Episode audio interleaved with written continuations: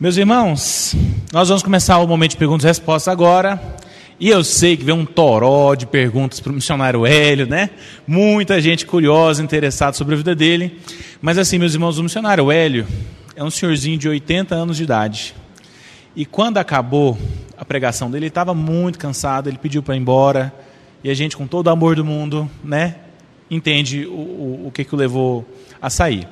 Por outro lado, nós temos a Noemi, que é neta dele e que ouviu muitas histórias.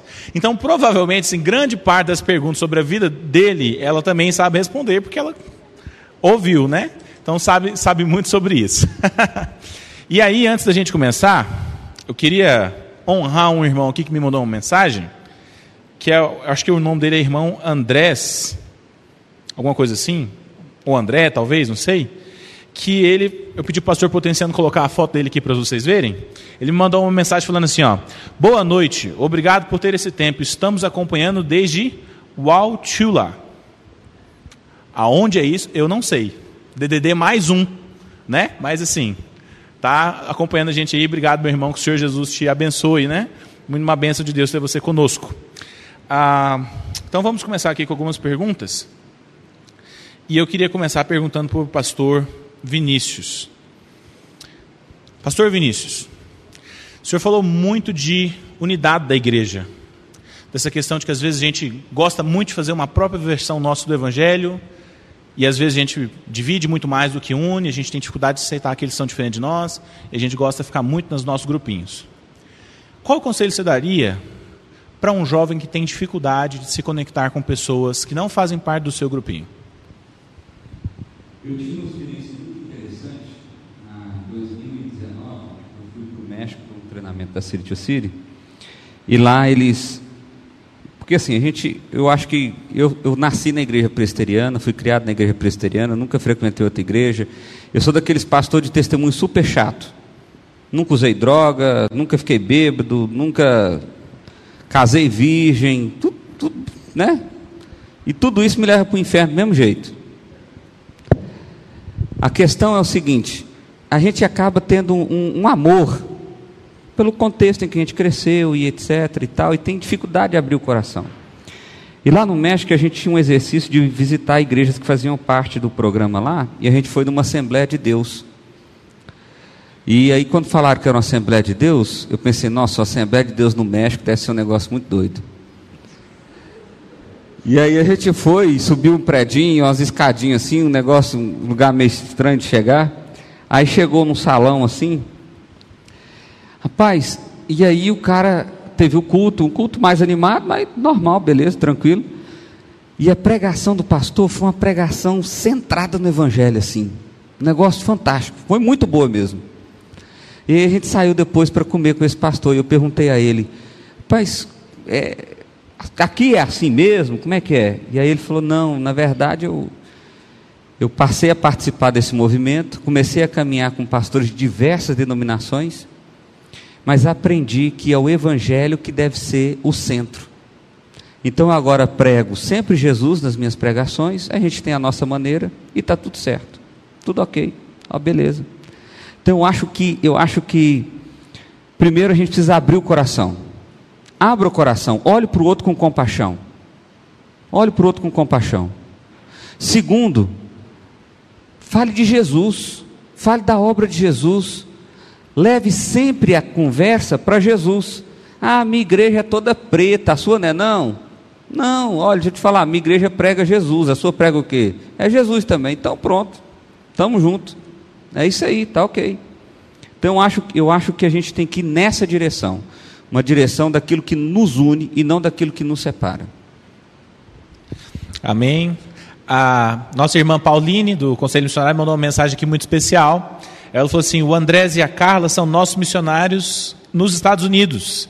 O, ele é piloto e missionário. Então, legal, bom demais saber disso daí. Missionário querido acompanhando a nossa programação. Agora eu queria fazer uma pergunta para a Noemi, muito legal também, que está representando aqui o, o missionário Hélio. A pergunta é a seguinte: O senhor já foi atacado por alguma onça? Gente, eu sei uma história do meu avô com onça que eu vou contar para vocês.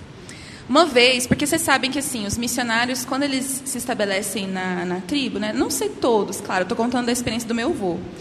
Eles tinham o costume de fazer um cercadinho assim no quintal deles, e aí eles é, é, é, tinham galinha, plantavam cebolinha, algumas coisinhas que eles gostavam de comer e de criar ali, né? Até que de repente umas galinhas começaram a sumir.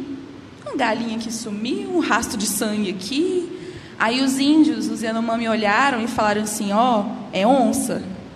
A gente tem que pegar essa onça, porque ela vai comer todas as galinhas. Porque a onça é assim, gente: se ela sabe que ali tem uma comida, ela não come tudo de uma vez.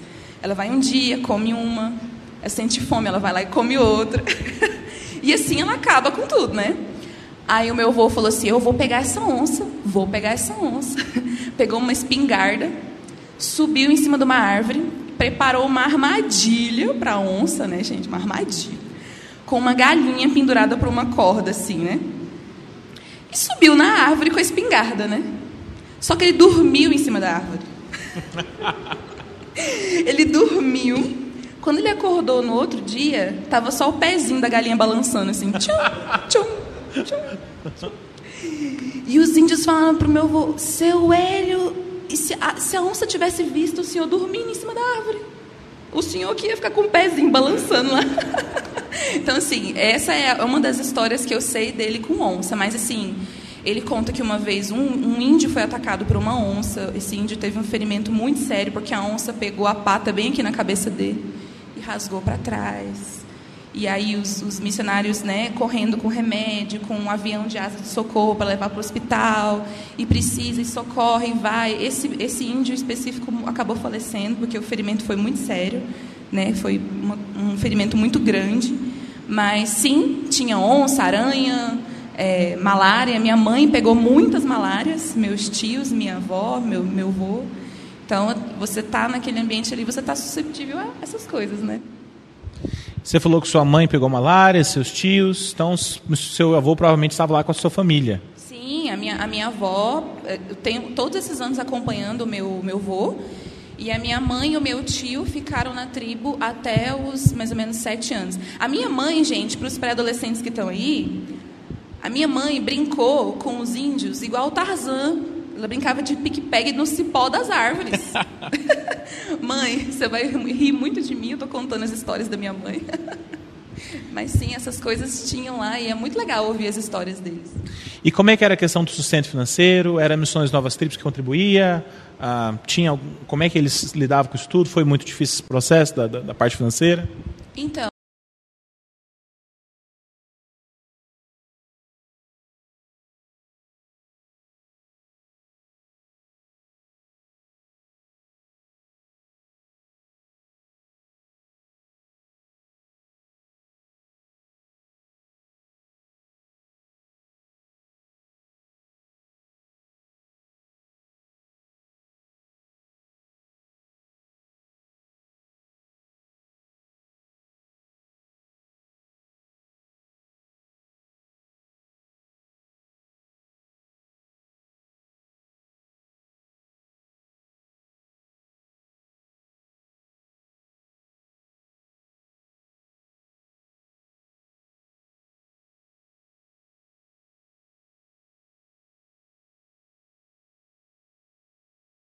muitas, muitas mensagens. Então, claro, obviamente eu não vou conseguir ler todas, responder todas, né? Então, se porventura a sua pergunta não foi respondida, não fique chateado, é porque realmente muita gente mandou perguntas e eu estou tentando meio que linkar mais de uma pergunta em uma só, para a gente ganhar um pouquinho de tempo, tá bom?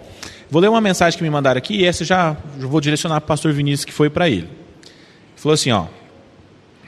Eu gostaria de parabenizar o pastor pela palavra. Foi uma palavra muito boa. Foi muito dinâmica, fácil de entender e nós estamos precisando muito de uma palavra como essa. Bênção de Deus. Outra pessoa perguntou aqui para o senhor: O que, que eu posso fazer quando a timidez me impede de espalhar o evangelho? Muito boa essa pergunta. Essa pergunta ela tem, ela tem um pressuposto por trás dela. Que a gente diz o seguinte: olha, eu não consigo pregar o evangelho porque eu não sou bom para falar. Eu não sou bom para comunicar. E esse é um erro muito grande que a gente comete, porque nós não precisamos ser bom para comunicar o evangelho. Ah, preste atenção. A primeira coisa que você faz para comunicar o Evangelho é expressar ele de forma natural, orgânica. O que significa isso? É a maneira que você anda, é a maneira que você veste, é a maneira que você fala, é a maneira que você relaciona, é a maneira. Eu não... Quando a gente fala pregar o Evangelho, muitas vezes a gente está pensando o seguinte: Oi, tudo bem? Eu sou crente, Jesus te ama, tá bom? Não é isso. não é isso. Pregar o Evangelho tem a ver com expressar ele de forma ordinária, não é uma forma forçada. É ordinário, é no seu relacionamento, é no seu dia a dia, é na maneira que você fala. Quando, preste atenção nisso, quando você que é tímido, eu sei, existem pessoas que são mais comunicativas, vão ser mais ativas nesse processo. E benção, show de bola. Mas você que tem mais dificuldade, expresse o evangelho de forma dia a dia, ordinária, e Deus vai levantar oportunidades em que pessoas irão te abordar com isso. Cara, deixa eu entender uma coisa aqui. Você perdeu um ente querido e eu estou vendo que você é uma pessoa está mais tranquilo. O que, que é que aconteceu? Não, sabe o que, que é? Porque minha fé me conforta. Porque a minha fé me faz ter esperança para além da vida que a gente tem aqui. Ou melhor, para além da morte, né? Você está entendendo? Então, não necessariamente você tem que ser um grande comunicador. Pode ser tímido, está tudo certo com isso, não tem problema não. A grande questão é viver dia a dia, ordinariamente, o Evangelho. Cristão ordinário, liturgias do ordinário, né? Isso. Eu posso comentar uma coisa? Isso me lembrou uma coisa que meu avô fala muito, que o, antes de pregar o evangelho, achar que eu estou pregando, eu preciso vivê-lo. E, e, ele falou isso aquela hora, né? Eu, eu, você vive o evangelho e mostra amor pelas pessoas, e aí você começa a ter uma caminhada de mostrar Jesus para ela, né? Então, sendo tímido ou falando muito, né? Você pode pregar o evangelho por meio da sua vida.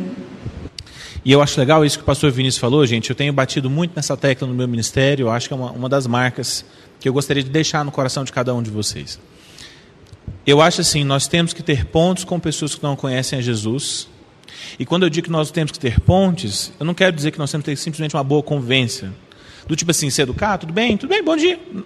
Não, eu falo pontes mesmo. Acho que a gente tem que ter conexões profundas com pessoas que não conhecem o Senhor. Amizades verdadeiras. Por quê? Porque existem pessoas que são muito fechadas ao Evangelho, e se você chegar com a mensagem da cruz, vai ser um conflito terrível. Mas quando você tem conexões profundas e verdadeiras, você ganha o direito de ser ouvido. E aí o que acontece? Deus, em determinadas situações, ele cria circunstâncias para você comunicar o Evangelho. Se você tem uma amizade profunda, se você se conecta verdadeiramente com gente que pensa diferente de você, em algum momento ela vai passar por uma crise, em algum momento ela vai passar por alguma situação, e ela vai buscar ajuda em você, porque você é uma pessoa que é muito ligada a ela, e a resposta para o anseio dela, para a crise dela, vai ser o Evangelho.